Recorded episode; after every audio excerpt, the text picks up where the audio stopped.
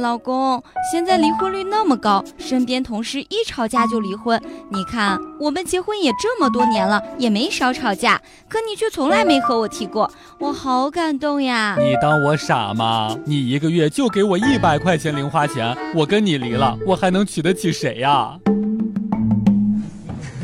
像不像有你。世界上最惨的是半夜一个人去医院打吊针，感觉没有人关心；而最幸福的是半夜一个人去医院打吊针的时候，发现彩票中了一千万，顿时感觉不需要被任何人关心。事到如今，我们早已学会把自己好的那部分归结为奋斗，把自己坏的那一部分归结为星座。笑不笑由你。小时候出门去逛街，看到购物中心的电梯上面贴着“请带好孩子”的提示语，妈妈就以此教育我：如果不是好孩子，就不让上街。我居然信了好多年。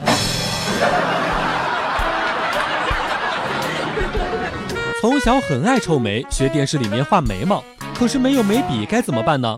我把火柴画着，然后弄灭了火苗，剩下的小木炭黑黑的就可以过来画眉毛了。当妈妈打开门，看到两条大粗眉毛的我，毫不犹豫地揍了我。